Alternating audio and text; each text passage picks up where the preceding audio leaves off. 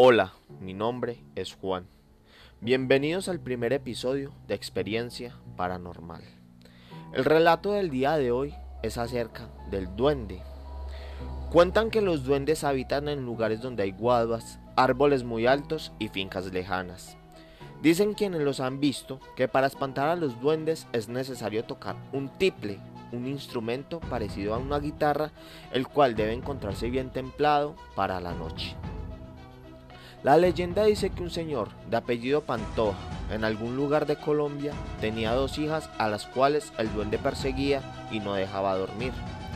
Ellas dicen que sentían un hombre que se les acomodaba al lado, las pellizcaba, las tocaba, pero que prendían la luz y misteriosamente no había nadie.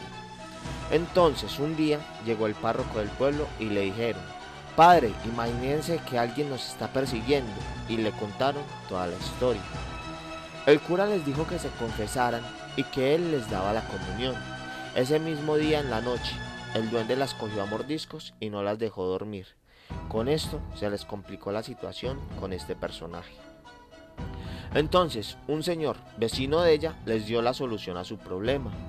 Les contó del tiple y ellas dijeron a su papá que consiguiera uno para poder dejarlo listo en la noche, la cual estaba próxima a llegar. Así que lo dejaron encima de una mesa, en la habitación de las mujeres. En la noche llegó el personaje y vio el tiple, el cual comenzó a sonar. Más tarde, curiosamente, el tiple continuaba sonando. Las mujeres entraron a la habitación y nadie lo estaba tocando. Se acercaron al instrumento y éste se quedó en silencio, pero no vieron a nadie. Llegó el amanecer y el tiple dejó de sonar definitivamente pero ya no se encontraba en la mesa donde las mujeres lo habían dejado. De ahí en adelante el duende no volvió jamás. Cuentan también que el duende era uno de los ángeles preferidos por Dios.